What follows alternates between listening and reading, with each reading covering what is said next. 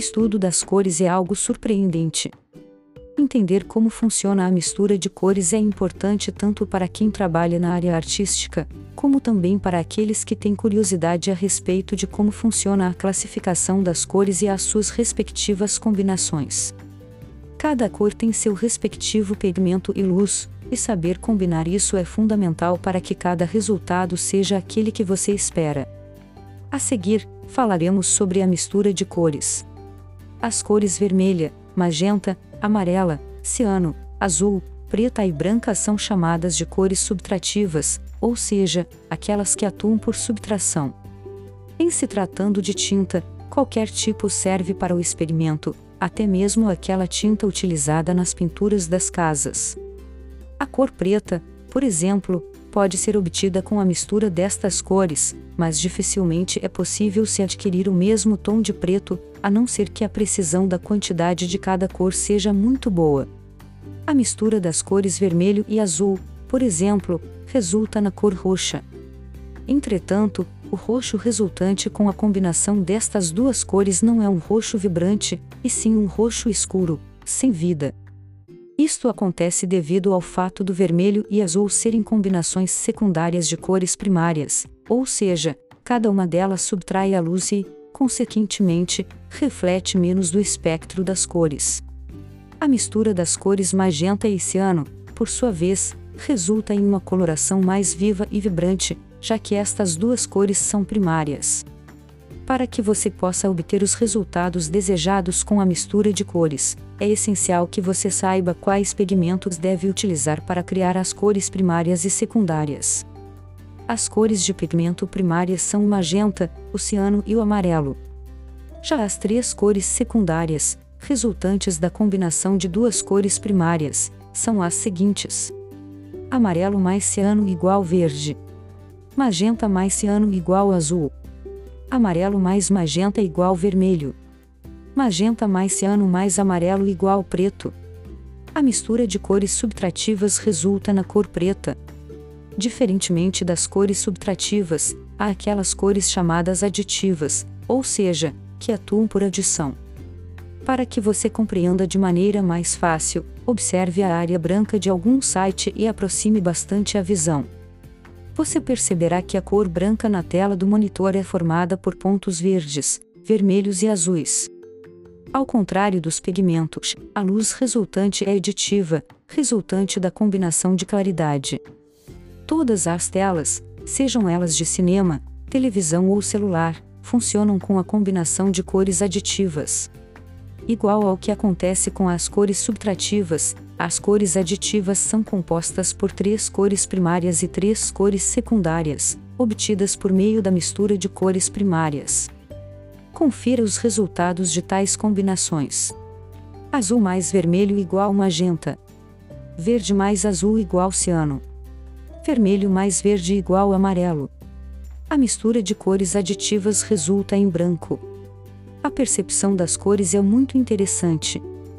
O ser humano percebe as cores e as define de maneira subjetiva e objetiva. Apesar da ciência conseguir medir e definir a luz, os olhos do ser humano percebem uma mistura complexa, seja da coloração, seja da saturação e da claridade das cores.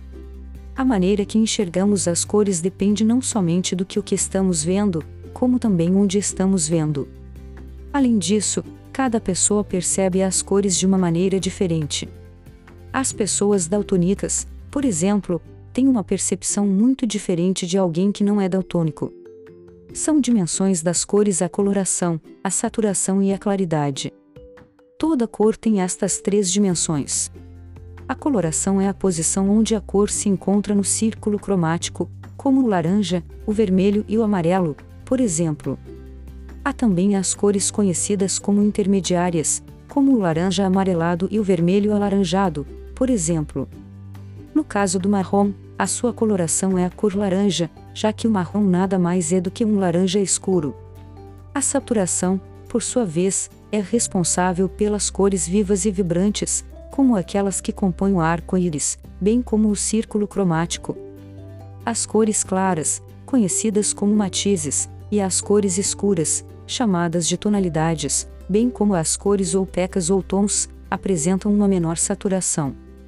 Por fim, a claridade é a responsável por indicar a proximidade que uma cor tem do branco ou do preto, independentemente de qual cor se trata. Experimente tirar uma foto em branco e preto de algo colorido e observe como a claridade indica quais são as cores mais claras e quais são as cores mais escuras. As cores subtrativas primárias são o magenta, o ciano e o amarelo, ou seja, a combinação destas três cores resulta em qualquer outra cor, entretanto, estas cores não podem ser conseguidas com a mistura de outras cores.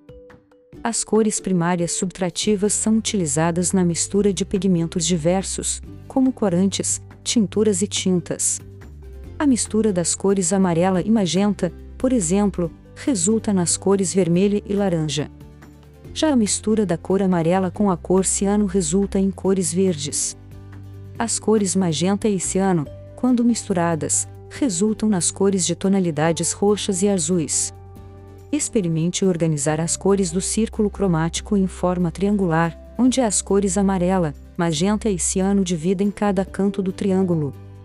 Para que você obtenha as cores vivas, basta mistura qualquer uma das cores em um dos lados do triângulo. A mistura do laranja com o magenta, bem como do magenta com o amarelo, resulta na cor vermelha. A cor laranja, por sua vez, pode ser obtida com a mistura do vermelho com o amarelo. Há diversas opções de cores vivas e vibrantes que podem ser obtidas com a mistura de cores primárias e secundárias, mas os resultados mais satisfatórios são conseguidos com a mistura das cores que se encontram mais próximas entre si no círculo cromático. A mistura de cores dos dois lados distintos do triângulo, como o vermelho e o azul, resulta em cores escuras. Quando misturadas, as cores azul e vermelha resultam em um roxo escuro, por exemplo, as cores que apresentam baixa saturação, ou seja, aquelas que não são vivas, apresentam três formas: matizes, ou cores claras, tonalidades, ou cores escuras e tons, ou cores opacas. Em se tratando de clareamento, basta que você adicione a cor branca a qualquer cor para que esta se torne mais clara. Já para se obter o escurecimento das cores, adicione a cor preta a qualquer uma delas adicionar as cores branca ou preta, em como a cor branca com a cor que você está utilizando, faz com que o resultado seja uma cor opaca e apagada. Experimente variar a quantidade de preto e branco na sua mistura, e você poderá observar que qualquer saturação ou luminosidade pode ser obtida. A cor preta pode ser obtida com a mistura de quaisquer uma das cores complementares, bem como com a mistura de três ou mais cores que se encontram espaçadas no círculo cromático. A cor branca, entretanto, não é possível ser obtida com a mistura de tintas.